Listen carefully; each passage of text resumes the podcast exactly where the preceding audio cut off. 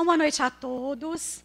Hoje e amanhã, os cursos de comunicação social da PUC Minas do São Gabriel, publicidade e jornalismo, por meio de seminários e da integração e atuação ativa de seus laboratórios, vivencia o projeto Múltiplas Leituras, que no primeiro semestre de 2023 tem como referência a obra Quarto de Despejo, Diário de uma Favelada, escrito por Carolina Maria de Jesus. A ideia do projeto surgiu do desejo. Eu não estou gostando desse tempo. A ideia do projeto surgiu do desejo de integrar os laboratórios dos cursos de comunicação social, LabSG, Marco, Colab e Beta, por meio de um projeto literário que levasse os diversos atores envolvidos, professores, monitores, técnicos, graduandos e comunidade externa, a refletirem de forma conjunta e colaborativa sobre uma determinada obra. Pela sua relevância e atualidade, Quarto do Despejo, Diário de uma Favelada, escrito por Carolina Maria de Jesus, nos tocou profundamente. Ela fala de fome, de invisibilidade, da luta cotidiana por uma vida com dignidade. A partir de, de relatos diários, a obra publicada na década de 60 traz a força da escrita de uma mulher negra, mãe solo, catadora de papel, que estudou muito pouco, mas sempre defendeu a educação.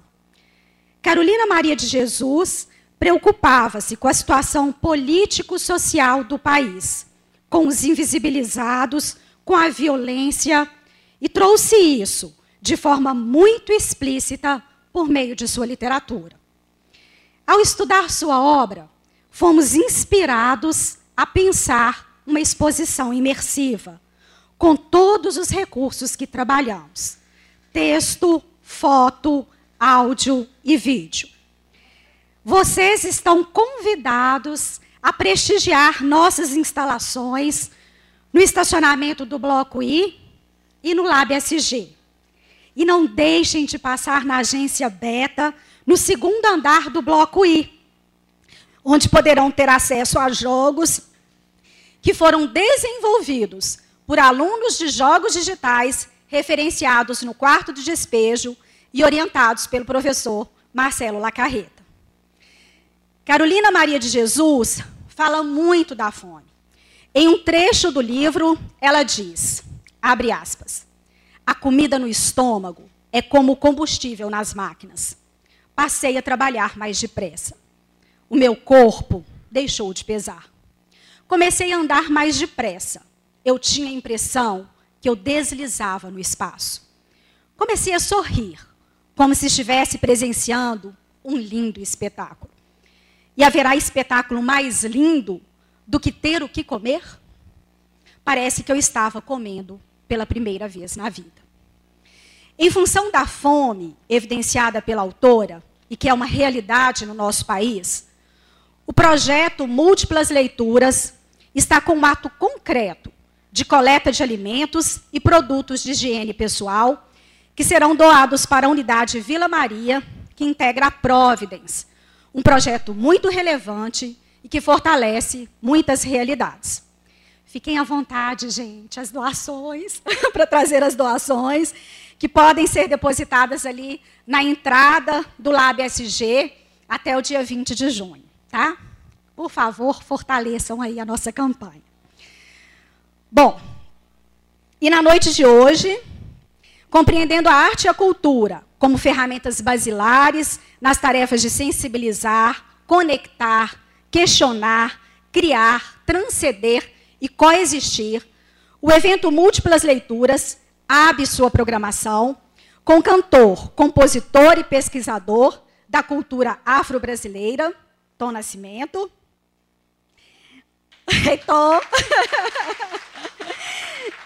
E com a pesquisadora e publicitária Bárbara Lima. Então, boa noite, pessoal. vou falar um pouquinho o que, é que eles trazem para a gente, né? Então, Tom Nascimento, Tom, acho que você pode vir para cá. Bárbara, eu vou deixar sentadinha aí, porque aí você assiste ele, tá? Então, Tom Nascimento fará uma conexão entre a obra literária de sua autoria, a história do tambor, e o quarto de despejo, Diário de uma Favelada, obra de Carolina Maria de Jesus. Diversidade, negritude, ancestralidade, pertencimento e a importância da leitura para além dos livros serão temáticas norteadoras de sua fala, que visa estimular a valorização e o respeito às singularidades. Bárbara pode ficar quietinha aí, mas na sequência, a proposta dela é fazer uma aproximação entre as histórias da cantora Elza Soares e da escritora Carolina Maria de Jesus, para refletir sobre como um olhar para a vida e a obra de mulheres negras nos permitem enxergar também valores presentes na sociedade brasileira. Cada convidado tem aí 30 minutos de fala, que depois a gente tem show lá embaixo, né? E tem uma segunda rodada aqui na Multimeios 31. É... E depois da fala deles, a gente abre aí para uma conexão com o público, tá bom? Então, vamos lá, Tom, é com você. Se preferir sentar onde você quiser. Obrigadinho. O boa noite para quem é de boa noite. Bom dia para quem é de bom dia. A benção, meus irmãos, a benção. De um lugar além mar vim assim sei. Sei também não sou bicho, nem lixo, sou rei. Assim sei. Na vinda de lá para cá, duas partes de mim jogaram ao mar. Minha dor foi tão grande que salgou ainda mais a água do mar. No coração, um jeito banto de bater, na canção, um jeito santo de nascer. Do coração fiz caixa, folia, diamante em bateia. Da canção faço carta de alforria, liberdade de quem anseia. Pois proclama mentira quem tem medo da verdade. Nem o manto da hipocrisia, nem sua perversidade. Pois reis e rainhas, que são reis e rainhas, acompanhadas ou sozinhas, nunca perdem a majestade. Salve todos os reis e rainhas negros, aportados do Brasil e mundo afora. Salve Zumbi, salve Dandara, salve Chico Rei, salve Jalô, salve a Rainha Negra, Carolina Maria de Jesus. Obrigado. É, é uma, uma honra, uma satisfação. Bom, eu sou um, um artista do som, que também passa pela música, então me interessa todo o som assim como os percussionistas. E eu entendo que cada um de nós é um tambor. É, essa foi parte minha, do meu processo de negritamento, de alfabetização, de libertação, porque, como vocês devem saber, pessoas pretas, antes de qualquer coisa, ou talvez durante a vida toda, têm que se tornar humano, têm que se humanizar, enquanto pessoas né, brancas, especificamente, simplesmente existem e seguem a vida com suas dificuldades, com suas guerras e tal, mas a gente tem as mesmas lutas e também tem que se humanizar, tem que se sentir potente, se sentir que pode. E meu processo de negritamento e alfabetização passa por essa história do tambor, que mais do que um livro, que é esse livro que está aqui, físico, é meu primeiro livro é, escrito, tive a felicidade de ter a ilustração aqui de Juliana Ribeiro e do nosso queridíssimo Marcelo Lacarreta. Está maravilhoso o trabalho, o trabalho dele é, trabalho em conjunto. É, esse livro fala mais do que de um tambor como instrumento musical, mas desse tambor que nós somos. Né? Eu posso fazer. Eu não preciso de um instrumento necessariamente. Eu tenho que conhecer, entender que sou um instrumento.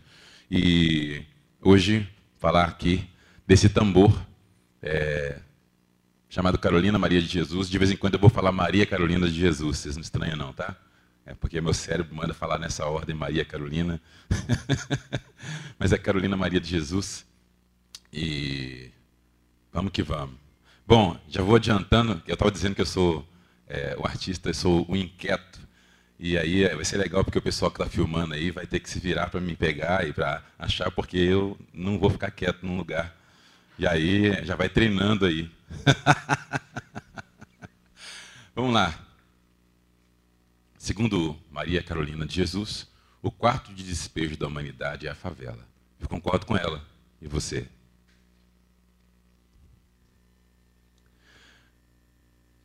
Bom, entenda a favela do ponto de vista histórico. De Rio de Janeiro, Guerra de Canudos e a pseudo-abolição da escravatura, é, entendendo, né? Realmente, Carolina Maria de Jesus foi no ponto, pois trata-se ainda hoje de um lugar à margem no que se refere à dignidade humana, em acesso a direitos básicos constitucionais, a políticas públicas, etc. É um lugar para se jogar os ditos marginais, é, os não pertencentes, os sem direitos, os pobres, os viados, os nordestinos, os pretos e pretas, principalmente, e todo tipo de subgente, de acordo com o olhar eurocêntrico que ainda, infelizmente, nos rege. Essa visão de mundo segue impiedosamente matando as Carolinas de Jesus, Brasil adentro e mundo afora. E hoje estamos aqui, dentro de um, um dos templos sagrados do saber, para negritarmos essa visão, por que não dizer para alfabetizarmos-nos. Daí então eu lhes pergunto: qual é o quarto de despejo desse mundo globalizado? África. Ouviu um amém? Igreja. Ouviu um axé?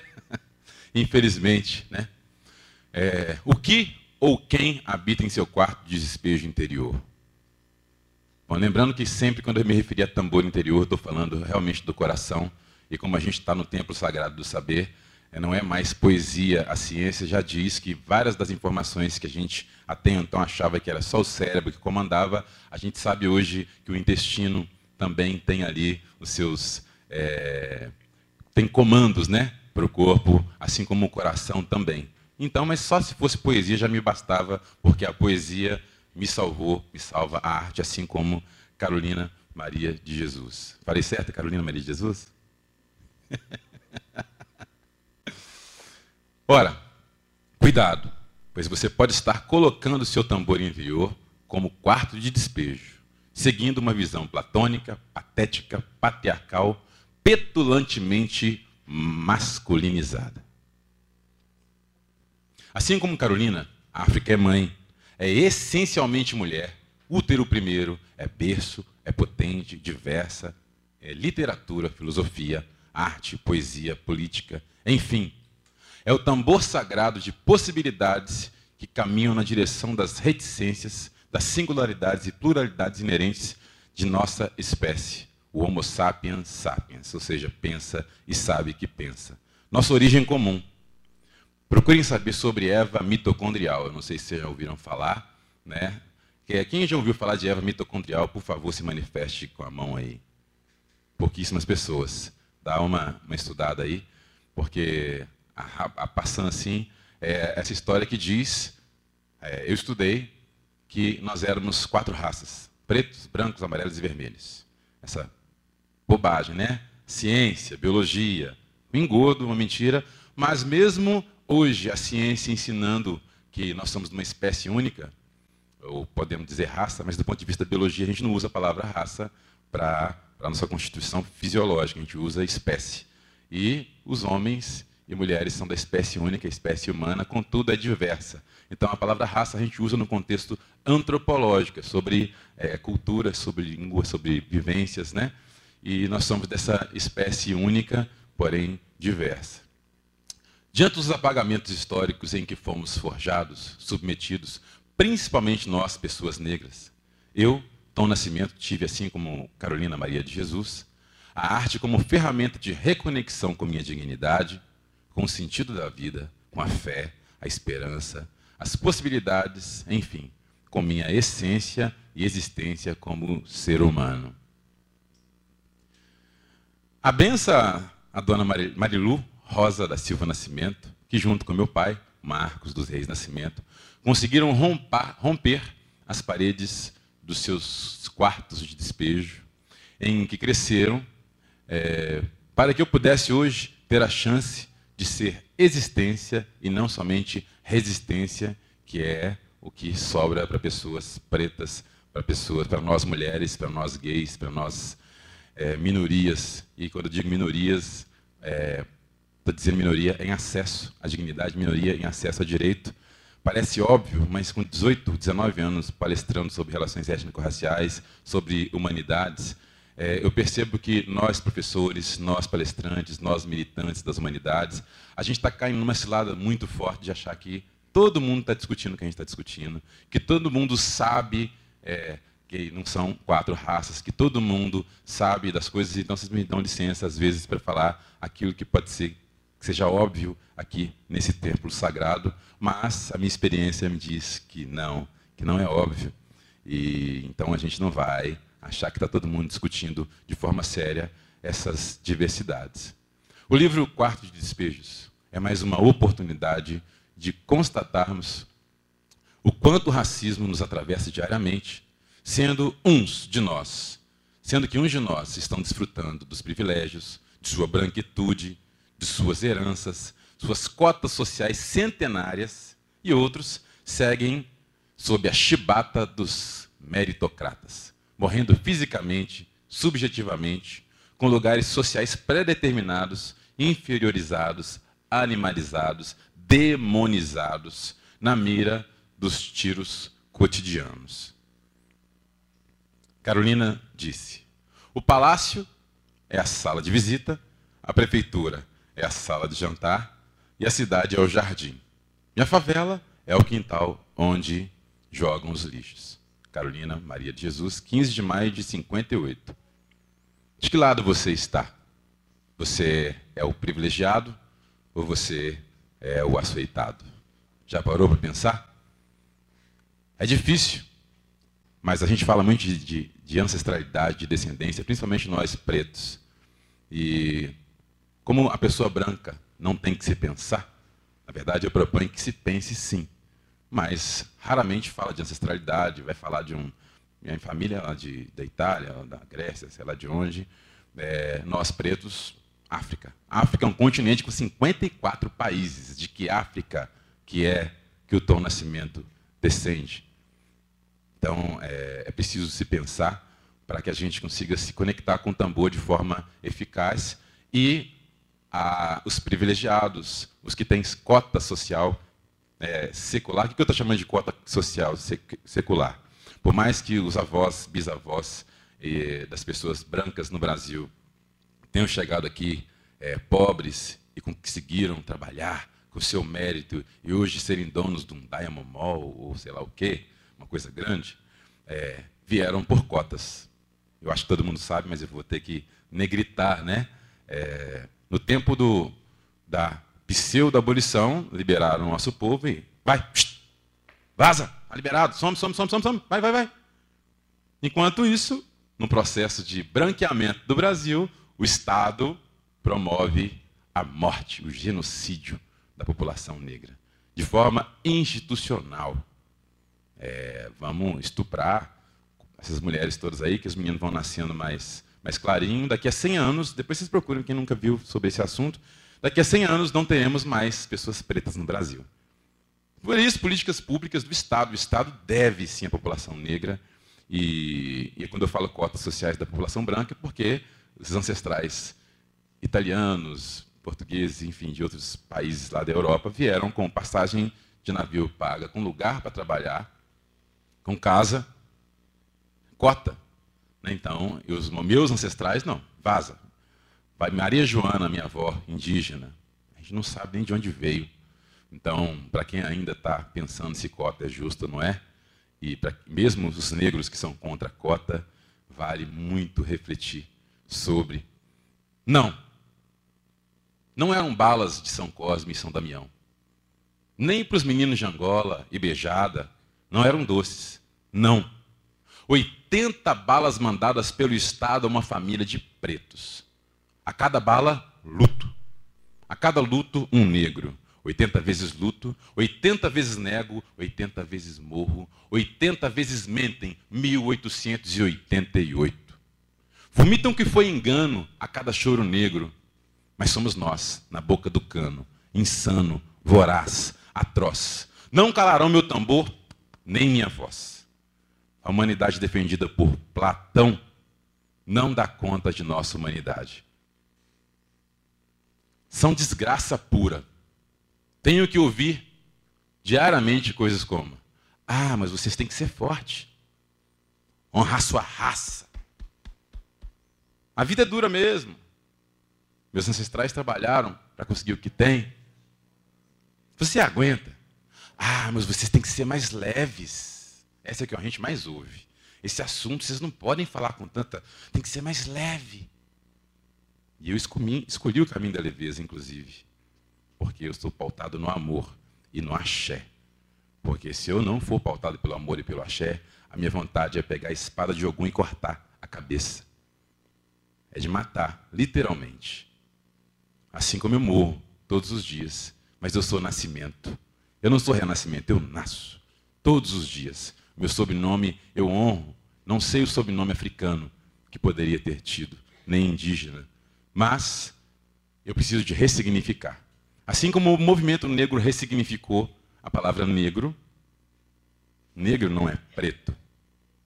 Assim como Maria Carolina de Jesus ressignificou cada dia de fome, cada dor, cada olhar para seus filhos com fome, com cheiro de bosta, de mijo, com agressividade, ressignificou, acessou o seu tambor e transcendeu. Essa é a proposta do livro A História do Tambor. Você precisa de vibrar a paz, nos ensinar. Isso é coisa da sua cabeça. Racismo. Eu, como coordenador de igualdade racial de Nova Lima, que fui, ouvi do prefeito. Não, mas racismo não tem no Brasil. Se tiver, é pouco. Um homem branco de 76 anos. Isso é, é um pensamento, depois do governo passado, a gente percebeu que é um pensamento que está na cabeça de pelo menos metade das pessoas que votam. Né? E eu não estou falando que se alguém é bom ou se é ruim. Na verdade, estou falando que é uma desgraça para nós pretos, para nós gays, para nós mulheres, para nós minorias, pessoas que ainda pensam dessa forma. Lá no poema está escrito desgraça pura, né? Para de falar nisso que passa, né? Para de falar. O racismo vai passar, a homofobia, o machismo vai para passar se a gente parar de falar blá, blá, blá, blá. Ó, vou te dizer. Sinto cheiros de morte na escola, no trabalho, no parque ou na rua, mas sou capaz. Na fila do próximo corte, vou te pôr na frente, curar minha gente, resguardar minha corte abater o capataz. Não para essa boca faminta, aberta, insana, desumana, em direção a mais uma família. Em nossa direção. Mais uma família se fora. A cada negro negam. Mimimi é o caralho. Tom Nascimento, 3 de junho de 2020. Axé.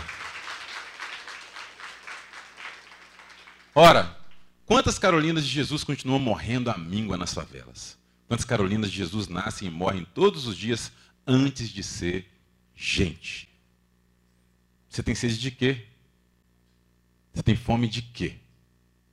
Carolina e seus filhos tinham fome e sede no corpo e na alma. Fico pensando sobre a realeza que habitava a existência dessa grande mulher e como essa realeza ancestral escreveu em sua história o livro vivo que era Carolina Maria de Jesus, que, conectada com seu tambor interior, escrevia a cada passo, a cada questionamento, cada dia de labuta, cada pão, café, arroz e feijão, um livro que poucos dentro e fora do quarto de despejo tinham habilidade para lerem, pois tal habilidade mora na humanidade, que por sua vez nasce da conexão com seu tambor interior, que por sua vez tem como princípio pedir a bênção aos mais velhos, através da nobreza e da realeza no caminhar dessa vida, e a bênção aos mais novos, sejam eles filhos ou pessoas recém-chegadas nesse universo que somos cada um de nós.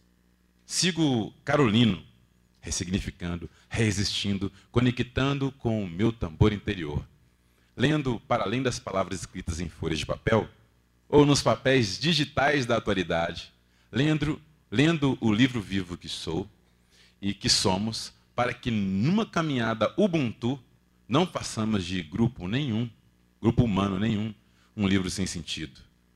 E já não peço mais a minha mãe para me vender para a dona Julita. Não sei quem, se todo mundo aqui leu né, o quarto de despejo, mas tem um momento em que a filha pede para que ela seja vendida para a dona Julita, porque lá na casa ela ia comer, lá tinha comida, né? É, eu me lembro agora, meu irmão, o quanto é sério as coisas que a gente fala para as crianças e o quanto é importante a gente se conectar com a nossa criança interior. Meu irmão mais novo, é, quando ele era criança, meus pais brincavam. Nossa, é, o carrinho está muito cheio, vai ficar caro. Mas se não tiver dinheiro, a gente, a gente vende o Cleiton. E aí, tal. E ele ficava. Não é maldade dos pais, é uma brincadeira, mas brincadeiras podem causar estrago. E ele ficou com isso até hoje, adulto, assim, a gente comenta, né? Então a, a filha é, pedia para ser vendida. E eu também, de certa forma, meu irmão também, vendido para algum lugar. E esse vender, eu quero que vocês pensem que esse vender pode ser o tempo de se negar. Ah, os próprios negros não se gostam. Ah, eles se negam. Não sou eu, são eles.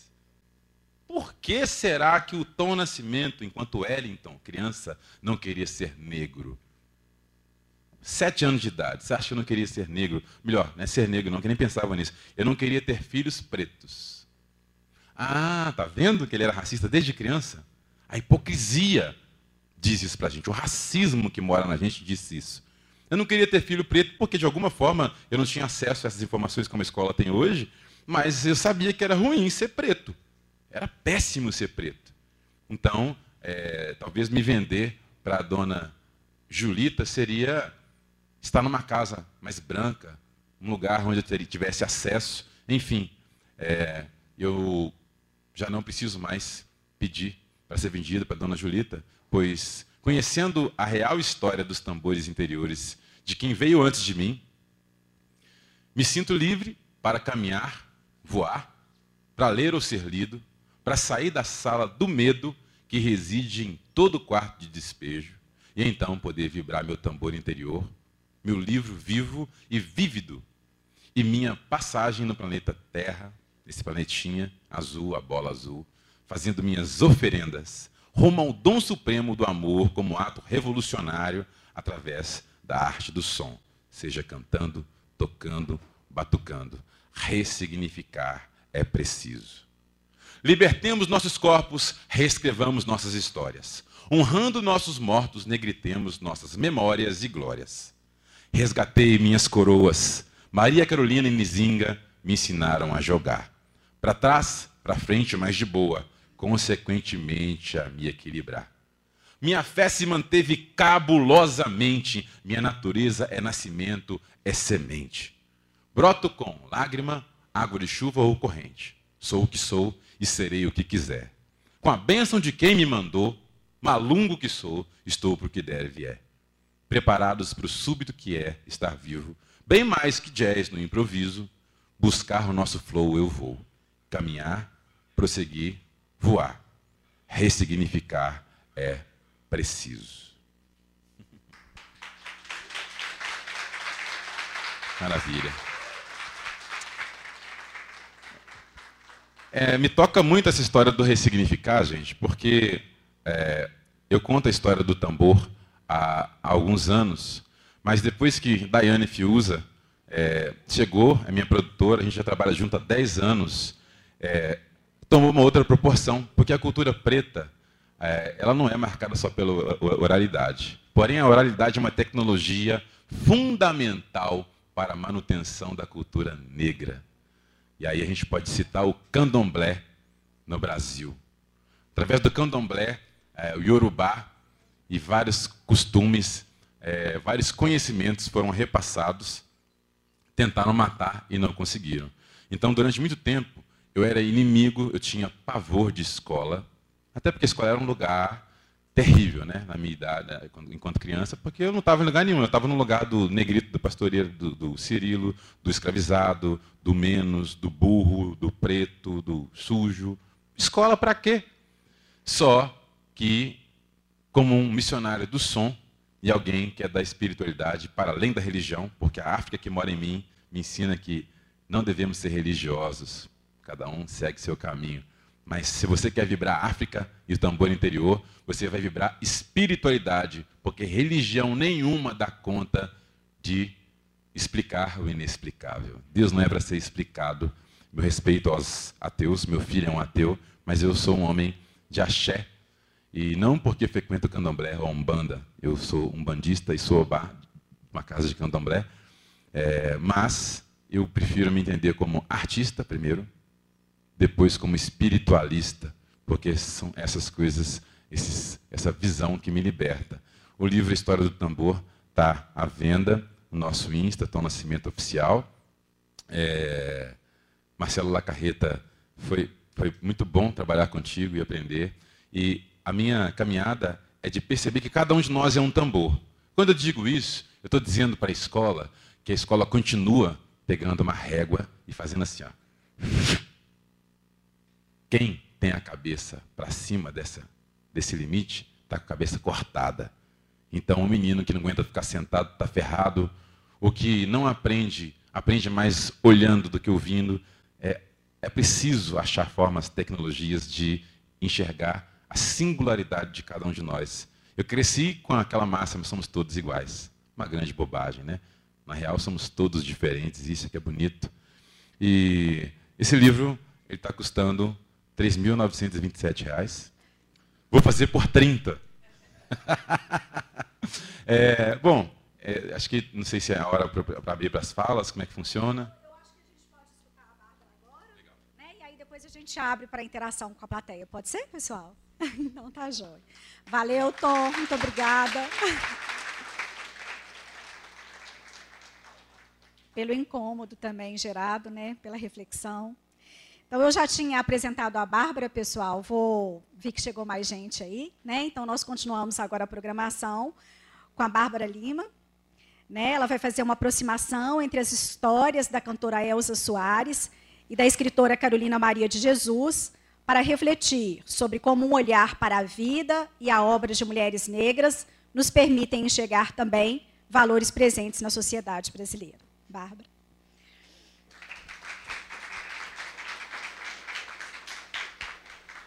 Gente, eu tô assim. Como é que eu falo depois do tom?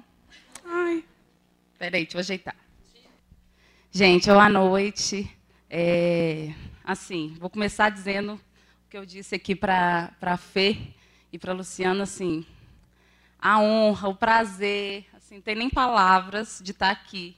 Eu saí da PUC, né, formei aqui, vai fazer acho que uns 10 anos. E, assim, voltar para esse espaço é, assim... E também tem aquilo, né, gente? É, é, é um mix de sentimentos de que tempo bom, mais bom que passou. Ao mesmo tempo que bate uma, um sentimento de é, reviver aquilo tudo de novo. Então, realmente, assim, não tem palavras para agradecer estar aqui de volta. É, quando a Fê me fez o convite para o dia de hoje, eu fiquei pensando o que, que eu ia trazer aqui para falar com vocês.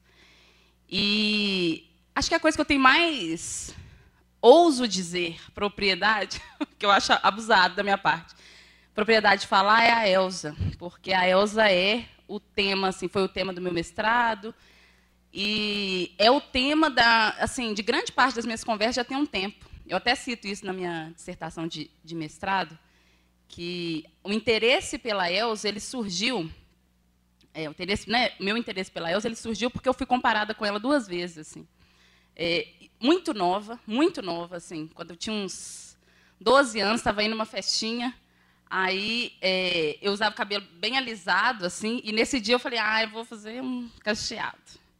Aí fiz um cacheado, né? Assim, não, não era exatamente o cabelo natural nem nada, mas era um, já não era um tão liso. E aí eu cheguei tinha um, um, um moço mais velho, assim, ele falou: Nossa, você tá a cara da Elza Soares? Eu tomei um susto. Por quê? Porque, para mim, a referência que eu tinha de Elza até então era o pânico na TV falando que toda pessoa feia era feia como a Elza.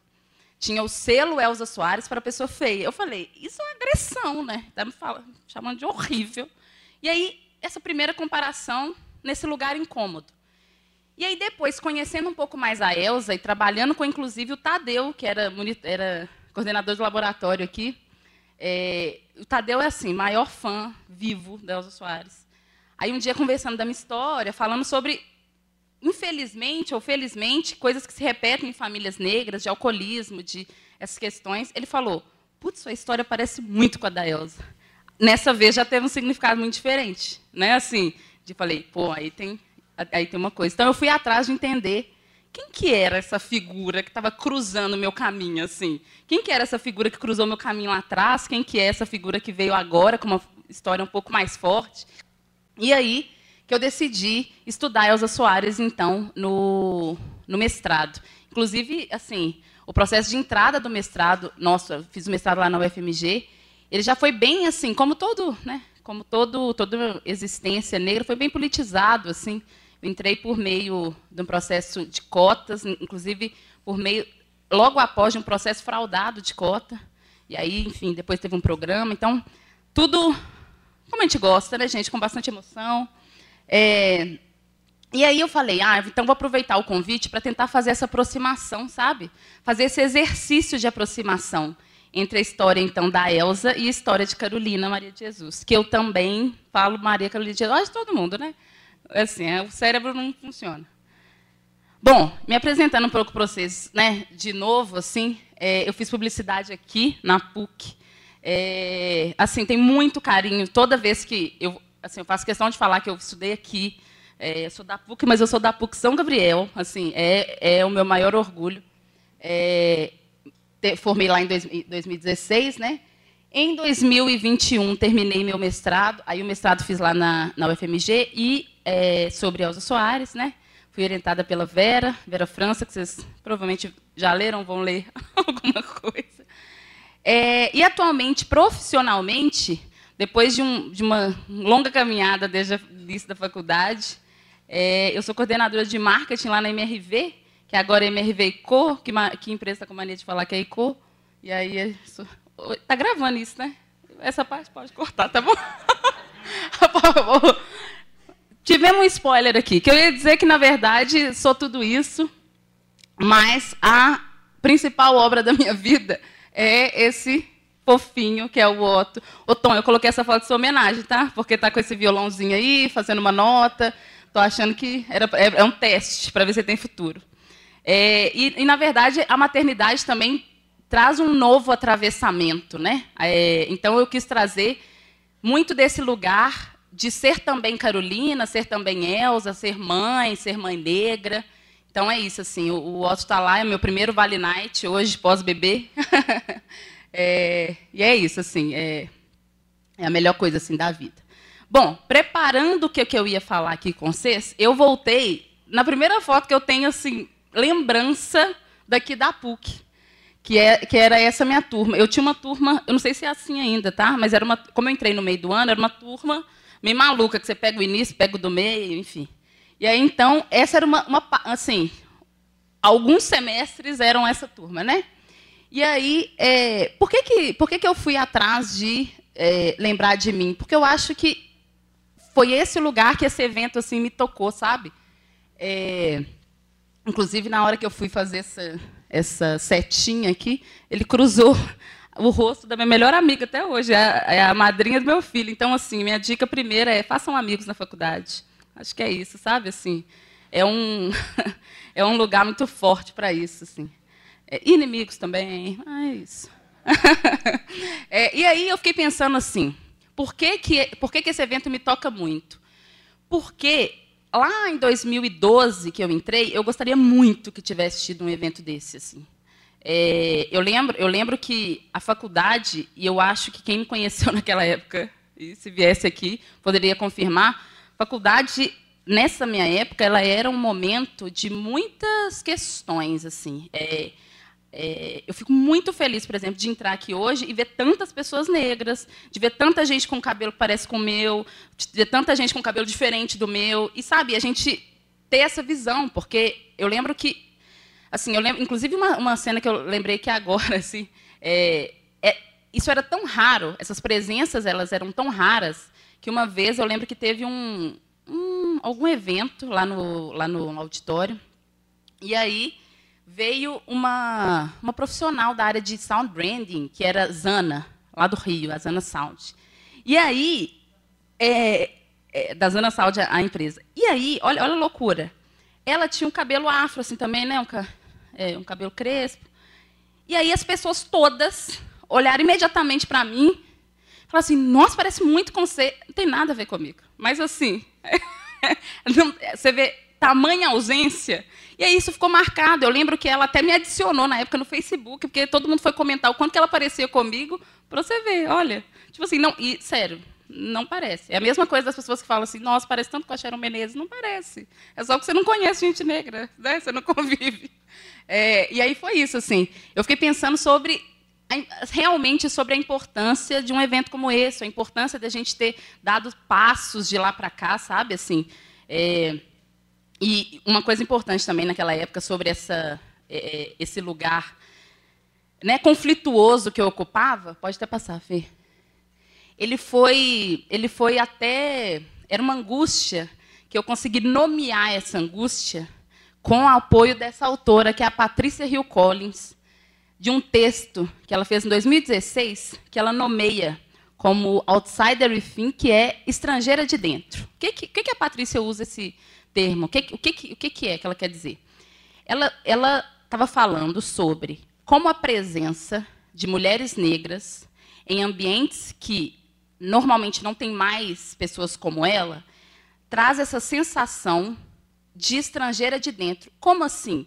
Ela está dentro, mas ela é de fora. Ela sabe que ela é de fora. Todo mundo sabe que ela é de fora. Como se tivesse um estrangeiro mesmo na mesa. Assim, ele pode, por exemplo, um estrangeiro, ele pode falar fluentemente português, pode, mas a gente sabe que ele não é dali. E aí, a, eu, ach, eu fiquei muito contemplada com esse com esse, com esse conceito e com essa, com essa análise dessa autora, porque é exatamente isso que eu senti aqui. Era como se eu falei, eh, né, o sentimento era, opa, eu consegui chegar, eu tô dentro, mas eu sou de fora. Eu sei que eu sou de fora, todo mundo sabe que eu sou de fora.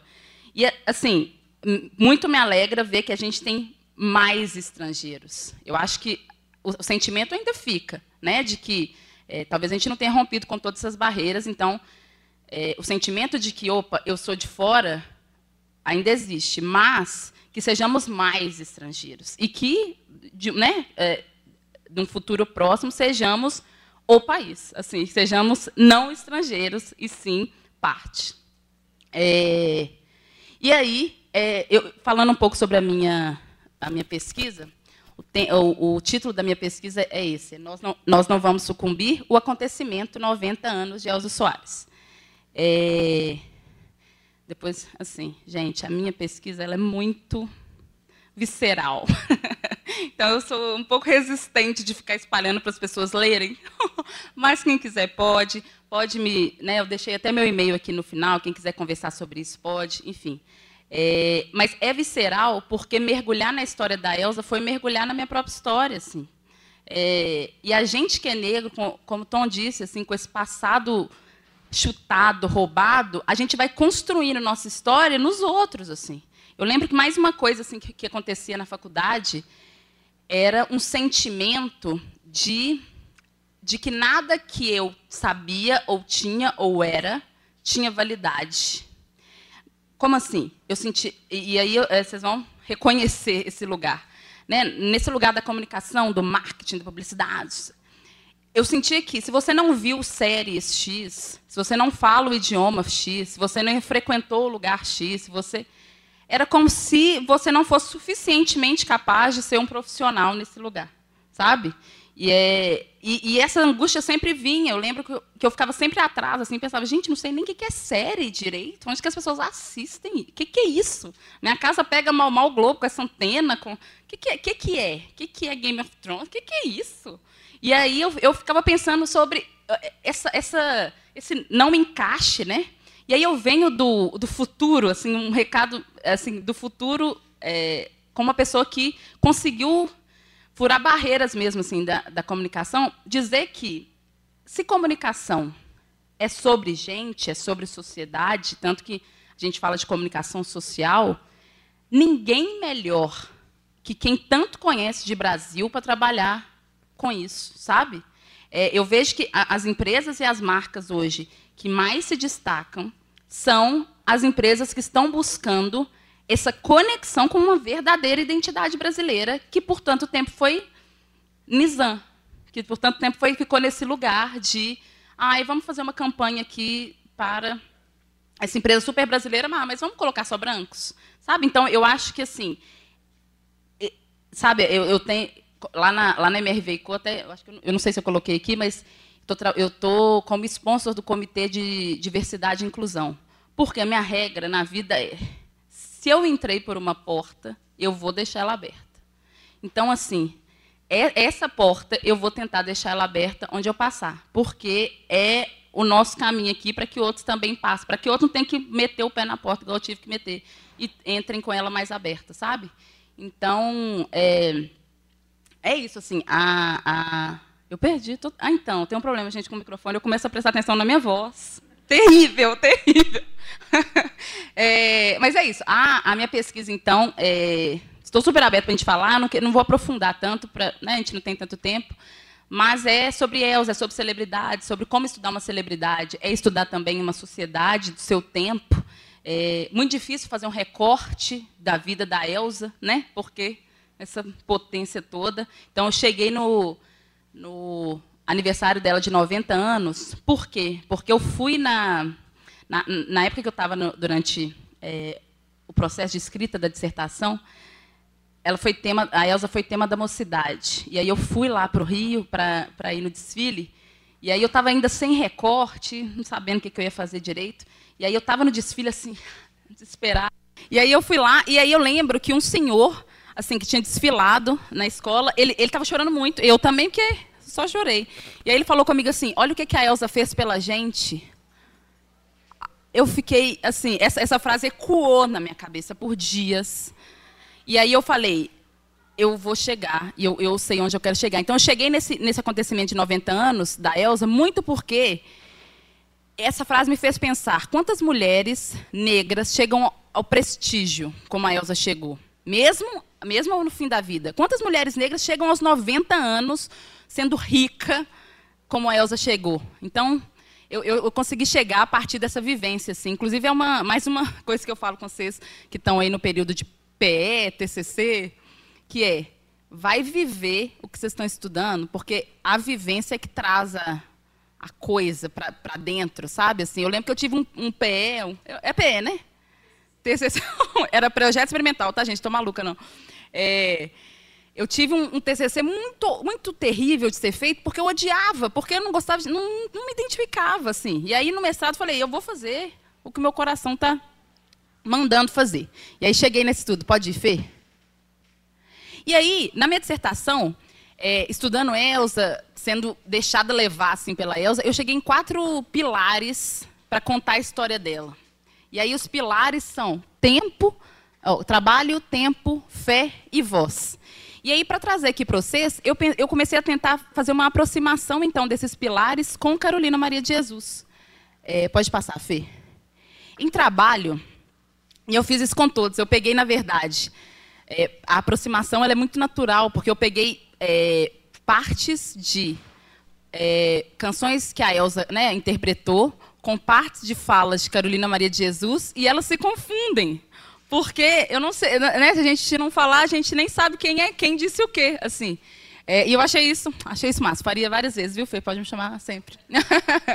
é, sobre trabalho, é, o que surgiu assim na, na, minha pesquisa e que eu vejo uma aproximação muito forte com Carolina e com Carolinos, como disse Tom, é uma noção de trabalho enquanto força constituinte de identidade. É, o preto, o pobre, né? Nesse país, ele se faz muito pelo trabalho. Isso é feliz ou infelizmente, é o tipo de coisa que tem uma força, mas ao mesmo tempo tem uma injustiça, um, né, uma, uma, essa força de trabalho que ao mesmo tempo diz quem você é. Então é um lugar, é um lugar nebuloso, vamos dizer assim. Então isso apareceu muito forte, isso aparece muito forte na Elsa. A Elsa, ela, ela, ela né, Elsa viveu 91 ou dois anos, dizendo: vou cantar até o fim. Não, não sei. Sabe, assim, pela arte eu entendo, assim, pela arte eu falo, cante até o fim. Pelo trabalho eu falo, vai descansar. Porque eu acho que também o descanso é algo a ser gozado pela, pelos negros, sabe? Assim, eu fico vendo, por exemplo, eu lembro que a minha mãe, minha mãe preta, retinta, ela, quando ela estava assim, trabalhando, ela falava assim, quando eu aposentar, se eu aposentar, não sei nem o que eu vou fazer, não. Eu falei, vai descansar. Vai descansar. Ai, mas eu acho que eu vou arrumar alguma coisa. Falei, não vai arrumar nada, vai descansar. Porque assim, quando nos foi permitido descansar. Então, eu acho que é isso também. É, trabalho apareceu muito forte e é, nesse lugar que é meio nebuloso. E se tem um, um desejo que eu tenho assim para que a população negra goze é de descanso, sabe? Em muitos, muitas frentes, descanso. É, e aí, é, só, só, trazendo as frases, né? Assim, é, a primeira é da Elsa, que ela, ela tem uma música que ela fala: O morro está cansado de trabalhar e não ter, que também é de Carolina, né? Que fala: Antigamente o que oprimia o homem era a palavra calvário, hoje é salário. É, pode ir, Fê. A outra, a outra, outra, o pilar que surgiu é sobre tempo. Surgiu muito forte em Elsa, porque a Elsa tem uma, tinha uma uma questão muito simples com a idade. Ela não gostava de falar disso. E aí eu fui vendo que, na verdade, tinha um, um, um lugar, embora parecesse só um, ah, uma opinião, né? Assim, ah, não quero falar sobre a minha idade. Não, tinha uma coisa forte de. Era uma, uma reação de defesa, já que esse era um assunto recorrente. A Elsa viveu 90 e tantos anos, então, na verdade, ela está na mídia, ela já era uma pessoa idosa, enquanto, né, por todo o tempo que ela teve assim, em, em em, em destaque. Então, esse era, uma, esse era um assunto recorrente, então ela não tinha muito, muita, muita paciência para isso. É, e aí ela, ela né, então, essa questão do tempo, e tempo muito também num lugar relativo, de não tempo de, de questão de anos, de idade e tal, mas tempo sobre o tempo que as coisas duram. E aí isso me leva para Carolina, que é quanto tempo dura um dia de fome, sabe? Porque é, nessa, nessa questão do tempo relativo, é, é isso, assim. A gente talvez viva uma vida inteira sem saber quanto tempo dura um dia com fome. É, eu não, nunca tive um dia com fome, mas minha mãe teve. A mãe da minha mãe teve. Então, assim, e, ela, e elas me trazem isso com muita, muita força. É, então, é uma coisa para a gente repensar também, é essa questão, essa nossa relação com o tempo. E eu acho que, para os dias atuais, não é nada mais atual também que o pensamento de o que estamos fazendo com o nosso tempo. Né? É, e aí também, mais uma, mais uma que primeiro é Elsa. É, elas se confundem tanto que eu coloquei Elsa primeiro só para padronizar, porque eu comecei a não saber quem estava falando o quê. Na capital do tempo, tempo é ouro e hora. É, é Elsa falando de São Paulo, falando sobre é, o quanto que é, essa relação meio conflituosa de tempo ser dinheiro e, e dinheiro ser o rei, enfim. E aí, Carolina fala: depois de conhecer a humanidade, suas perversidades, suas ambições, eu fui envelhecendo e perdendo as ilusões. Também traz uma reflexão de tempo para a gente. Pode ir, Fê? Fé. Achei muito bom que o Tom trouxe, trouxe a questão da espiritualidade, né, Tom? É, fé aparece muito forte também na, na, na vida e obra assim, de Elsa. E uma fé que eu, assim, eu, eu confesso que eu me aproximei mais do meu tambor interior, da minha espiritualidade, depois de conhecer a fé da Elsa, que é uma fé plural, assim, sem explicação, sabe? Eu tive até dificuldade, eu lembro, de escrever, porque se a gente coloca a fé e a gente tenta colocar no lugar da religião, não sei qual era a religião de Elsa. E é assim também, meio que a nossa fé brasileira, né? É, e aí, eu, é, a Elsa, por exemplo, ela tem, ela, ela ela tem uma, uma, um caso assim que ela com cinco anos de idade ela foi lambida por uma vaca. E aí ela fala que ela foi abençoada porque a vaca é esse ser abençoado em algum lugar do mundo. E aí, ao mesmo tempo ela, ela, ela é de São Jorge. Ao mesmo tempo ela canta Exu nas escolas. Então tem tem uma, um mix aí que eu acho interessante demais. Eu acho assim do, da coisa mais gostosa de ver assim. Porque é uma é, e aí eu, na, na minha dissertação até trago que é uma fé no jogo de cintura, como diz, né? é, minha fé é o meu jogo de cintura, é uma fé em você mesmo, ao mesmo tempo uma fé na caminhada, uma fé, sabe, é uma fé na vida. E aí eu, eu gostei demais de, de, de, estar próxima disso, porque eu acho que também deu uma ressignificada na minha própria fé. É, e Carolina também trazendo essa fé. É uma fé que quase salva, né? uma fé num Deus, num, em você mesmo, uma fé no amanhã que vai ser diferente. Então a fé e, e assim trazendo, é, fazendo essa costura com a, a, minha própria história, enfim, vejo quanto que a fé também é presente, muito presente na minha família. Minha família, o clássico, parte branca, parte negra, é, o quanto que a fé é presente na parte negra, assim, é, o quanto que é, a, é, é nesse lugar da fé que as pessoas se ancoram para né, aliviar suas questões. Então, a fé tem esse, tem esse lugar. E aí, é, Elza, música também diz: minha, minha crença eu te conto de cor. Não preciso que ninguém me ensine que o amor é o Deus que não cabe na religião. E aí, Carolina, em algum momento também diz: Eu estava indisposta, resolvi benzer-me. Abri a boca duas vezes e certifiquei-me que estava com mal olhado. Essa frase me tocou muito, porque minha avó é benzedeira. E aí eu acho que é, todo mundo que já benzeu de mal olhado, que é coisa alguma, mas é tudo ao mesmo tempo, você sai de lá novo, é, vai entender. Pode ir, pode ir, Fê. E por fim, é, a categoria de voz. Elsa canta: Mil nações moldaram minha cara, minha voz, uso para dizer o que se cala. E a Carolina já traz: Como é horrível ouvir a voz de um pobre lamentando-se. A voz do pobre não tem poesia. É, a parte da voz, para mim, é mais forte, assim, porque quando a gente fala da voz, principalmente lembrando de Elsa, a gente lembra da voz da Elsa, a voz rouca, que já foi estudada por fonoaudiólogos. Assim, o que, que tem nessa garganta? Só que, na verdade, eu acho que o que, que a Elsa tem de voz não está na garganta, é o que ela deixou aí para o mundo, sabe? É o que ela coloca para fora. Quando ela fala usa para dizer o que se cala, é isso. É, é, o que, é o que a figura dela representa e usa a voz para poder colocar, né? E para poder questionar, e para poder incomodar, para poder ver se muda. E, é, por fim, então, o, o Fê, pode mudar. Por fim, eu trouxe mais um conceito. Estamos na faculdade, lembrei de alguns conceitos. Né? trouxe mais um conceito que, na verdade, é um conceito que foi muito norteador na minha pesquisa. Ele é um, é um conceito bem. Como é que eu, eu, chamo? Ele é um operador, né, né Fê? Assim, um conceito que a gente usa todo dia. Todos os, todos os orientantes de Vera França usaram esse conceito, que é o conceito de acontecimento. O conceito de acontecimento ele foi estudado, assim, cunhado a primeira vez por Mead, né? Mil anos atrás, assim. E, basicamente, resumindo bem, assim, bem, bem simplório, a, a Vera, nossa orientadora, ela até, ela até ilustra muito bem para falar o que, que, é, o que, que é acontecimento nesse lugar do conceito. A gente sabe mais ou menos o que, que é acontecimento. Ela fala assim: imagina que a gente joga uma bolinha aqui de quicar, e aí ela vai quicando. E aí, se você tira uma foto dela no ar, isso é acontecimento. Por quê? Porque a partir daquela foto você consegue entender como que foi o movimento de antes, mais ou menos como que vai ser o movimento de depois. Você consegue entender ali da temperatura do ar, de como que está o dia, se está mais fresco.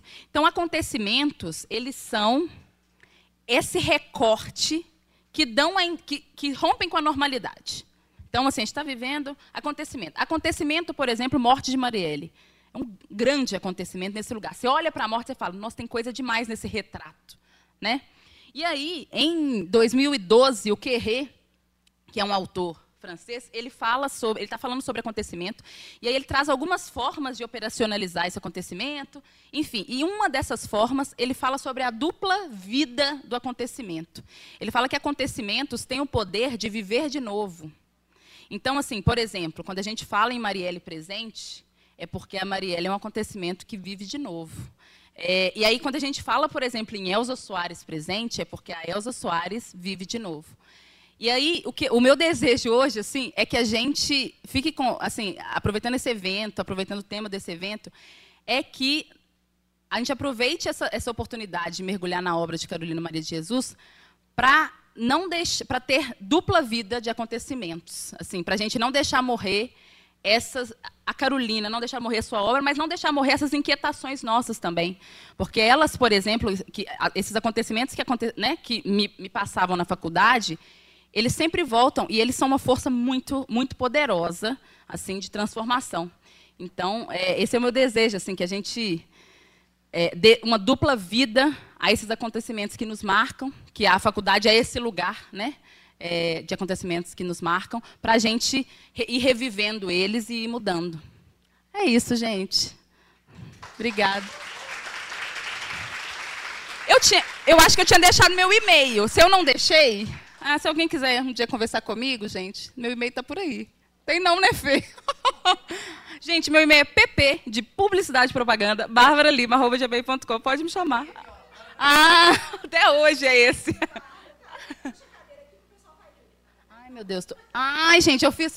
Ô, Fê, às vezes rola... Ah, tem jeito, né, gente? pp, barbaralima.gmail.com. Eu vou amar falar de todas as coisas, inclusive da Elsa. Gente, perguntas abertas, vocês querem fazer? O Tom e a Bárbara. Tom. Boa noite, gente, tudo bem? Meu nome é Janaína. É, eu sou aluna de jornalismo, terceiro período. Queria dizer que, primeiro, que a fala de vocês potencializa muita coisa. Né? Assim, é... E com a participação de vocês, vocês que estão no, no ambiente acadêmico, eu queria que vocês falassem qual é a importância de termos mais pessoas negras ocupando esse lugar né, como mestres, professores, é, na época de vocês, como que vocês se sentiam, né, se sentindo acolhido, mas não se sentindo representado, e hoje, como mestres, a importância disso na formação acadêmica.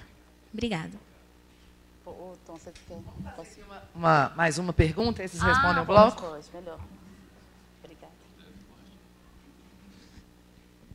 É. vou ficar de pé, porque eu sou pequenininha, senão vocês não vão me ver. É, boa noite, meu nome é Claire. Primeiro eu queria dizer que foi uma honra ter vocês aqui conosco. É muito importante vocês ocuparem esses espaços, porque depois de mim e outros alunos, a segunda pessoa preta no lugar alto que eu vi aqui foi o Cláudio, e começou agora. Então, assim, eu estou formando e começou agora. Então, é, é um pouco tristíssimo, mas eu estou feliz pela presença dele e de vocês também. Mas a minha pergunta é mais no sentido de que eu sei que vocês aprenderam isso ao longo da vida, estudaram muito para trazer esses conhecimentos aqui para a gente. Só que, infelizmente, essas dores elas vêm de muito cedo, vêm da gente de criança. Como o Tom falou, a gente percebe na escola, como você falou, a gente percebe que somos estranhos, que somos estrangeiros. Isso começa muito cedo, por mais que a gente não entenda.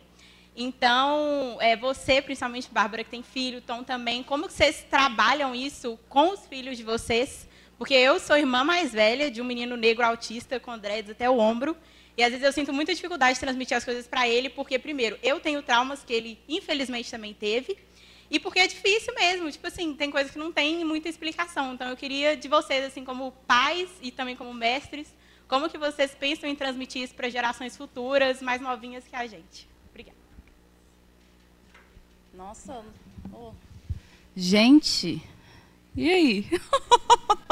Responder que eu vou passar para outro lado. Ah, que ótimo. Eu achei muito forte as perguntas, assim. É, gente, não estava preparada, não. Vamos lá. Sobre. Eu não tenho respostas exatamente, não. Vou, vou falar né, o que eu tenho de reflexão, assim. É, sobre o primeiro que a Janaína trouxe.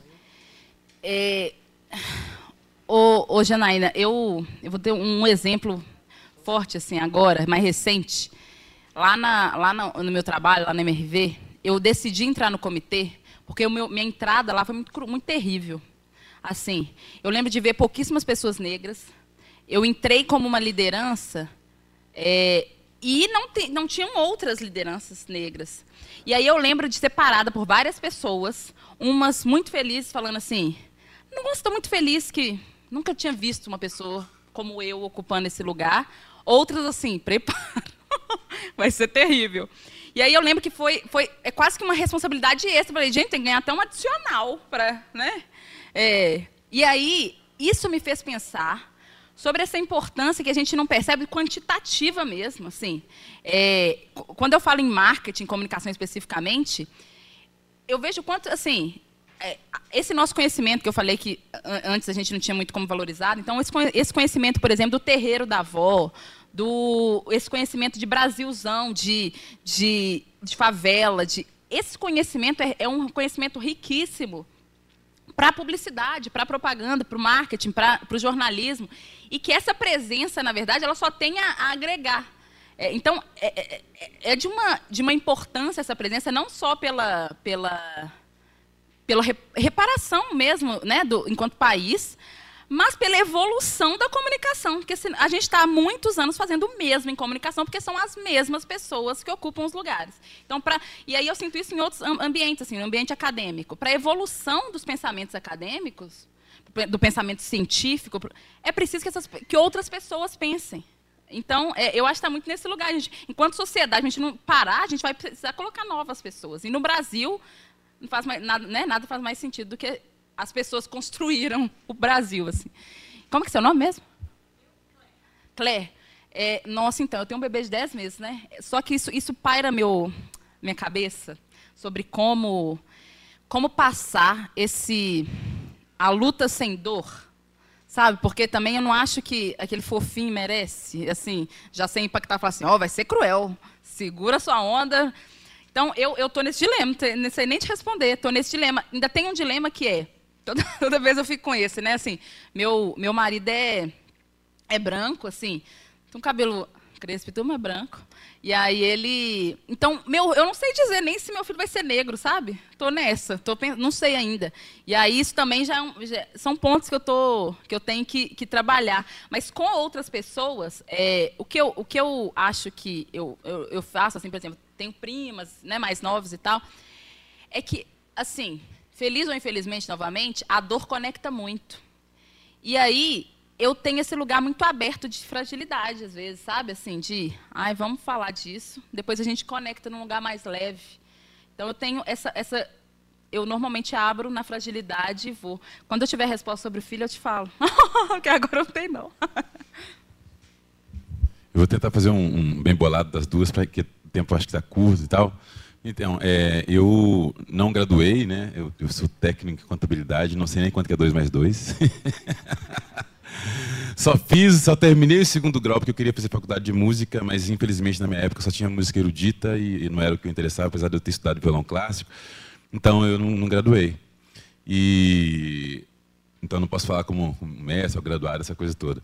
Mas a, questão da, da, representatividade como artista, como, como, alguém da cultura, eu acho que é fundamental a gente que está nesse ambiente aqui, que eu chamei de ambiente sagrado do saber, é a gente não confundir conhecimento com sabedoria, e lembrar sempre que cultura é vivência. Então eu vejo muito militante, muitos homens e mulheres, pretos e não pretos, não sei o quê, falando palmitagem, solidão da mulher negra, todos os conceitos, todos os temas. Mas a faculdade ainda traz para a gente o modo operante de ensino ainda muito conceituoso, tudo você tem que ficar decorando as coisas. E cultura a gente não aprende lendo. A gente vai ter um conhecimento, mas é preciso vivenciar. Então, 2014, quando eu comecei meu processo de negritamento, eu me tornei um homem negro. É, até então eu era afro-brasileiro, era algo que eu achava estranho falar que era negro, eu achava que eu estava negando a minha avó, indígena. Será que representa? Será que não representa? Mas aí eu entendi que a cultura é vivência, e como eu sou descendente de indígena, mas eu não sei a cultura, então eu não sou indígena. Pensei assim, foi rapidamente foi assim que eu construí a minha negritude. E aí eu lembro sempre do Berimbau, que é a banda que eu com a fui vocalista em 2004, 2005, 2006. Gravei com o Elzo Soares, com Milton Nascimento, com uma galera da música preta brasileira. E uma das frases que recorri ali era: cultura é vivência. E até 2014 eu era mais um universitário, essa galera que fica estudando, decorando as coisas e, e pega o livro, come o livro, mas não sabe. Um exemplo prático: é, um acorde perfeito maior, um acorde, acorde dó maior é Dó, Mi e Sol repetindo uma dessas notas. Esse é o acorde perfeito de Dó maior. Pô, que massa, você toca o quê? Não, não toco nada, não, eu só estava lendo um livro ontem de música. A gente não pode fazer isso com a cultura, principalmente com a cultura preta. Né? A gente já tem uma visão cristã, que é bem, mal, certo, errado, bonito e feio. E aí, juntando a questão dos filhos, minha filha tem 20 e meu filho tem 16. Eu nunca ensinei para meus filhos que eles são negros. Não estou dizendo que é isso tem que ser feito. Mas partindo da ideia e da postura que cultura é vivência, seu filho vai ver, vai vivenciar aquilo. Ele está na capoeira, porque a capoeira, ele está lá na, na, no congado, ele está na macumba, ele está na, na música sou brasileiro, né? não sou só, só afro, não sou só África, sou, ah, sou o mundo, sou Minas Gerais, como diz a música. Então a gente pode tudo. E aí os meus filhos, todo mundo fala, pô, mas você tem que ensinar para seus filhos. Isso ensinar, eu falei assim, não, cara. É, cultura, na minha escola, o meu tambor disse que a forma de ensinar é transitar pela terra e observar. Porque o que eu falo é só o que eu falo, né? mas o que eu faço talvez diz, diga mais nesse sentido de cultura, né? de representatividade. Então, quando a gente fala da, da Carolina, de Elsa e todas essas rainhas negras, a gente observa a caminhada delas, a vivência delas, não a, a fala, né? o, o, o conteúdo. Então, 2014 para cá, eu deixei de ser cerebral e troquei tudo para o meu tambor interior. Então a dica é: leia o livro A História do Tambor. De verdade. É um livro para crianças de todas as idades, e a gente vai reparar que nessa, nessa prosa, e toda prosa que fala de humanidade, de comunicação, a gente está falando de tambor interior. Se você está evangélico, ou você é de alguma religião que crê no amor, você tem que saber que você não ama ninguém se você não se ama primeiro. É balela. Então, tem que estar conectado com o tambor interior. Né? Aqui fala um pouco do meu tambor, mas a proposta é que você olhe para o seu. Quando eu estiver falando do meu, você ouça. Quando você falar do seu, eu ouço. Eu não vou falar, mas se é negro, então você. Não. Como assim? Eu falo de mim, eu sou um homem negro, mas eu sou o Tom Nascimento, o Wellington, né? Então não vem olhar para mim e falar, você deve ser macumbeiro, você deve ser, não. Deve ser nada. Ouça o que o tambor está falando, vamos ouvir o que os tambores estão dizendo, né? Então é mais ou menos por aí. E hoje meus filhos têm essa identidade étnico-racial, se entendem como negros, como bissexual, é, os dois se entendem assim, é, negros de pele clara, enfim, eles têm a construção deles. Ninguém vai chegar para eles e falar assim, não, você está falando isso porque seu pai te ensinou. Porque você será? Não, isso é uma construção minha meu tambor, eu comigo mesmo, vai ao encontro que meu pai fala, mas sou eu dizendo. Não é ninguém que jogou na minha cabeça e eu decorei, agora eu vou ficar replicando. E frágil, assim como nós, homens héteros, somos, uma masculinidade frágil, uma negritude frágil, porque você está decorando, está aqui, tem que estar tá conectado. Aqui, aqui e aqui.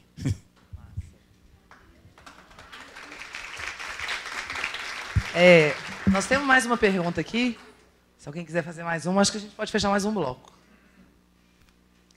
Boa noite.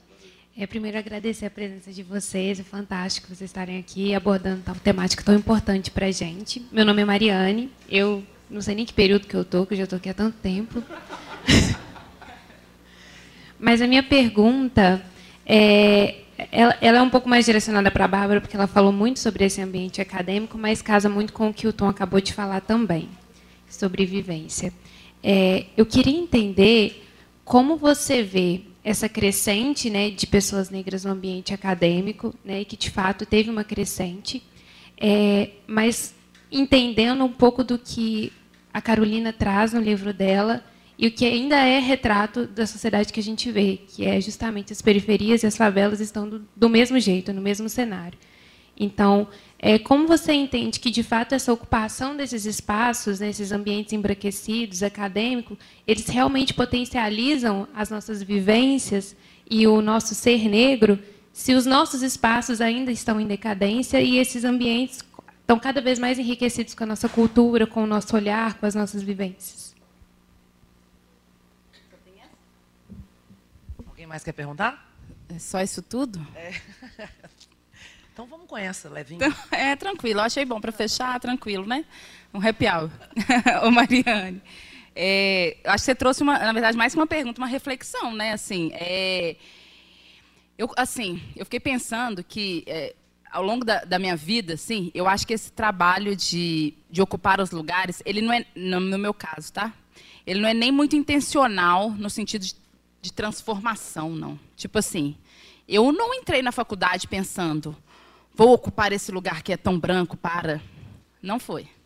Eu entrei na faculdade porque a minha mãe sempre acreditou na educação. Ela sempre, assim, é, eu né, cresci numa família, minha mãe, mãe solo, enfim, cresci numa família com um monte de tia, primo, barará, enfim.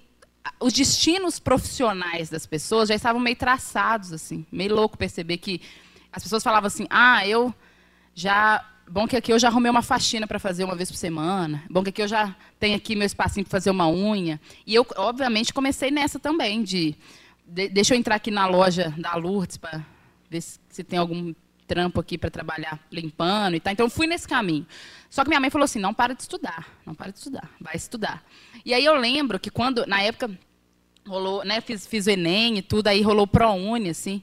E aí eu lembro de eu conversando com minha mãe sobre, sobre a possibilidade de uma bolsa, né? Assim, falei, mãe, falta de dinheiro a gente tem, que é um dos requisitos. Assim, a gente entra nessa fácil, que é assim, não ter renda, nós já estamos dentro. Mas tem uns outros processos, assim, tem nota, tem não sei o quê. E aí eu falei, ainda tem mais uma coisa, eu vou ganhar a bolsa da, da mensalidade, mas e a passagem? E a comida? E, e aí minha mãe falou assim, a gente dá um jeito se você conseguir essa bolsa, a gente vai dar um jeito. E aí eu lembro, assim, foi até terrível, eu lembro, eu lembro até hoje, assim, da, da, da quando você faz o... É tipo uma entrevista com a, com a, com a psicólogo, sei lá, alguém do serviço social. É terrível, um negócio terrível. Eu não sabia se eu tinha sido aprovado, era terrível, enfim. E aí eu lembro desse dia que eu falei com minha mãe assim, passei agora. eu consegui, mas e agora? E aí eu lembro que, que, que minha mãe começou a trabalhar mais para a gente ter dinheiro para. Né? Morava na periferia de Santa Luzia. Você vê que duas periferias, né? Que é, já é Santa Luzia, a periferia. E aí, assim, para arrumar passagem, aí lembro que eu consegui logo um estágio, e aí com o estágio pagava a, a van para voltar. Enfim, esse, esse corre, né? Estudava de noite, trabalhava o dia inteiro, enfim. E aí, eu estou dizendo isso para dizer que hoje eu tenho uma vida muito diferente dessa. Minha mãe tem, minhas tias têm, muito por causa do meu, do, do, do, meu espaço alcançado, sabe? Eu lembro que, assim, um dos melhores dias, assim, eu lembro que quando deve ter uns, uns, uns, três anos isso. Eu lembro que né, essa casa que a gente morou muitos anos, das minhas tias, estava uma, uma, situação terrível, o telhado, é, né, época de chuva. Não, a casa que não, né, não reforma muito tempo e tudo, uma situação terrível, o telhado. E aí, era, sei lá, a gente falou, nossa, tem que arrumar, porque a casa estava chovendo dentro e tudo. E aí falou, sei lá, era 5 mil reais para arrumar. E aí eu falei, eu tenho. E aí, tipo assim, esse foi, juro, assim, o dia que eu falei, eu não sei o que, que é que eu quero do meu futuro, mas eu, eu entendi que faz sentido para mim. Menos ambicioso sobre o mundo, sobre a transformação, mas para mim, a revolução é arrumar o telhado da minha tia. E aí eu, eu arrumei. E aí, assim, essas são micro-revoluções, sabe? Então, eu, eu, eu, não, eu não sei te responder sobre... Eu concordo com você sobre esse meio que aproveitamento dessa, desse nosso conhecimento, mas, ao mesmo tempo, acho que vamos na via de mão dupla, sabe? Cada um se aproveitando também para poder arrumar os seus. Porque eu acho que a revolução realmente ela está um pouco no lar ali, está um pouco nos seus, está um pouco na sua família, nos seus, né, nos próximos. E não esse, esse todo, ele é muito ambicioso ainda. Esse todo vai ser mudado quando a gente for, eu acredito muito nisso, a gente for mudando os nossos assim. Não sei se assim, menos uma resposta, mais uma reflexão junto assim. É isso aí, tambor interior, né? Conexão, tambor interior, tambor interior. Mas é bacana demais, é só complementando a questão da, da o que, é ser negro, o que, é a cultura negra. Né? Então não basta só o preto cor tá na, na universidade. Né? Não basta a isso. E tá aqui é uma honra para mim, por quê? Porque a gente está negritando, a gente está afrobetizando. Não é só pessoas pretas aqui, pessoas brancas, a gente está tratando da nossa cultura, né? através de Maria Carolina é, de Jesus e de outros autores. Então a gente está dando o espelho. O, o, o, História do Tambor nasce de uma vivência chamada O Olhar e o Espelho. Então, a minha palestra, as minhas formações, professores, em tudo que a gente faz com escola, o projeto só novembro não, o ano todo, então, inclusive, a gente pode trazer para cá, só novembro não, o ano todo, pautado na Lei 10.639, que é estudo da cultura africana e afro-brasileira nas escolas. Essa, essa atividade deve estar pautada nessa, nessa lei, é uma lei federal, fez 20 anos. Então, é, é sobre isso. Então, a gente está negritando, parabéns aí a, a quem tá, idealizou o projeto e a toda, toda toda a equipe, porque Cultura Negra diz Ubuntu, eu sou porque nós somos, então é a força do, do todo, né? Parabéns, maravilhoso estar com vocês aqui. Até breve, até sempre.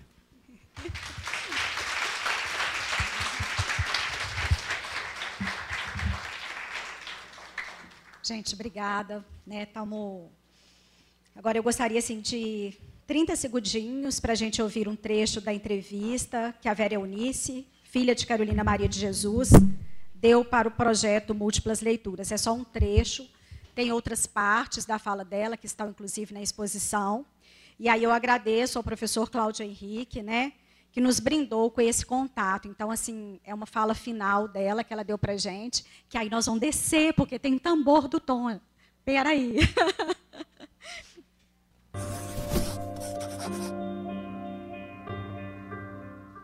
Meus agradecimentos aos estudantes da PUC Minas Gerais por me propiciar esse momento onde eu posso falar um pouquinho da trajetória da escritora Carolina Maria de Jesus. Eu tenho só a agradecer o que, vo que vocês me ouçam, que vocês estudem Carolina e que vocês me ajudam a propagar a memória dela e que multipliquem tudo que eu falo, tudo que ela ela retratou no quarto de despejo. E um abraço e um grande beijo para vocês.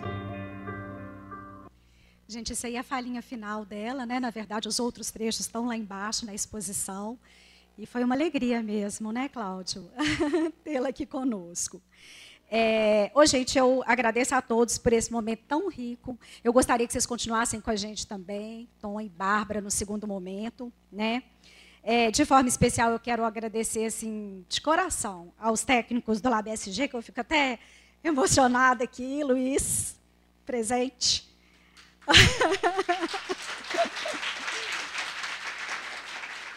Gente, aquele quartinho lá não foi comprado, não. Ele foi construído, visitando, buscando sucata. Né? E aí nosso artista está ali, morrendo de vergonha, querendo quebrar meu pescoço, mas está ali. Saiu um quartinho. Morato, né, esse mágico aí também que faz as coisas acontecerem. É uma equipe maravilhosa. Cris, linda, maravilhosa uma produção super bacana. Nós vamos estar no canal do YouTube, no Insta, é, na rádio online, trazendo a nossa programação. Foram vários vídeos produzidos, podcast em parceria com o Colab. É, o Marco Lindo está ali na porta, com a matéria que abriu nosso evento. É, os monitores, gente, assim, não tem o que falar, gente. Não vou citar cada um para não deixar ninguém de fora, mas todos foram envolvidos, todos leram a obra, todos se inspiraram nela. Então, tudo que vocês vão entrar, que vocês vão ver aqui, é autoral. Mari Maravilhosa levanta. Eu quase chorei a hora que eu entrei no Lab SG e eu vi uma tela pintada, Carolina Maria de Jesus. Aí eu disse: Trouxeram de onde? Ela falou: Eu pintei.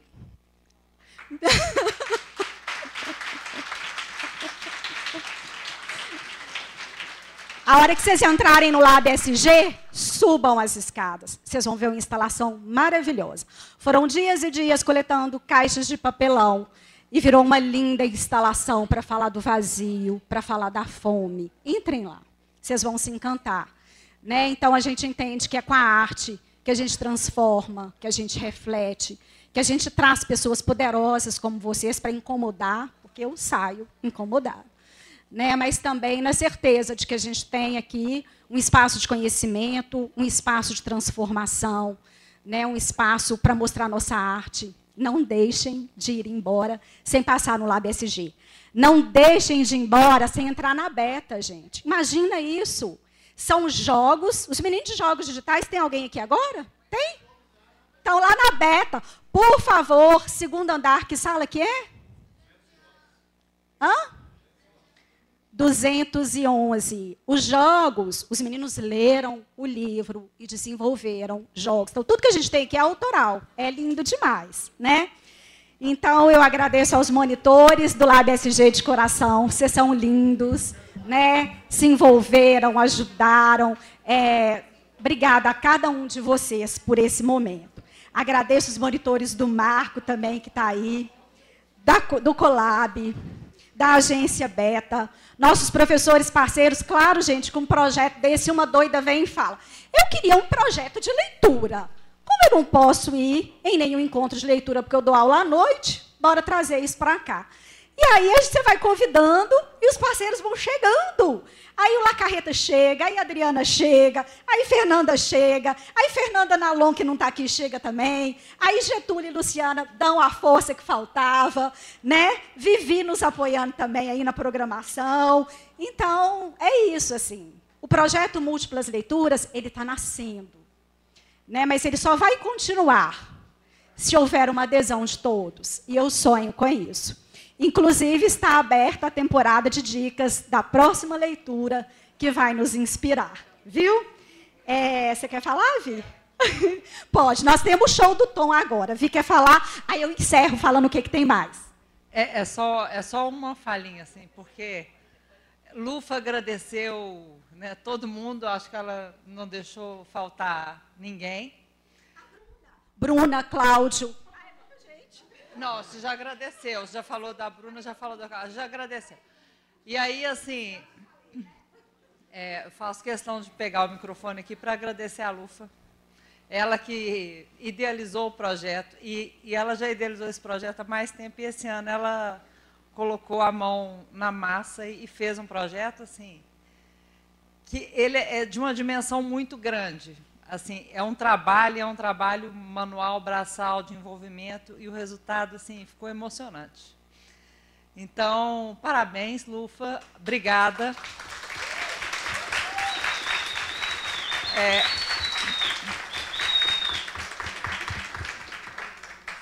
porreta, muito, muito, muito, muito lindo. Assim, eu vejo Bárbara aqui, lembro de Bárbara, nossa aluna de PP há séculos atrás. Então, assim, para Gente, há séculos não. Desculpa, foi ontem. Ah, ela já virou. Gente, é isso. Os nossos alunos viraram mães. Daqui a pouco os nossos alunos já estão virando avós, meu Deus. Mas, enfim, é, assim, é, é, eu acho que é, é só num gesto de parabenizar mesmo, que eu acho que é um projeto muito legal, muito bonito. E, assim, conseguiu uma coisa que é muito bacana, que eu acho que é a integração de todo mundo, né? Tem, tem assim, um pouquinho da alma de cada um.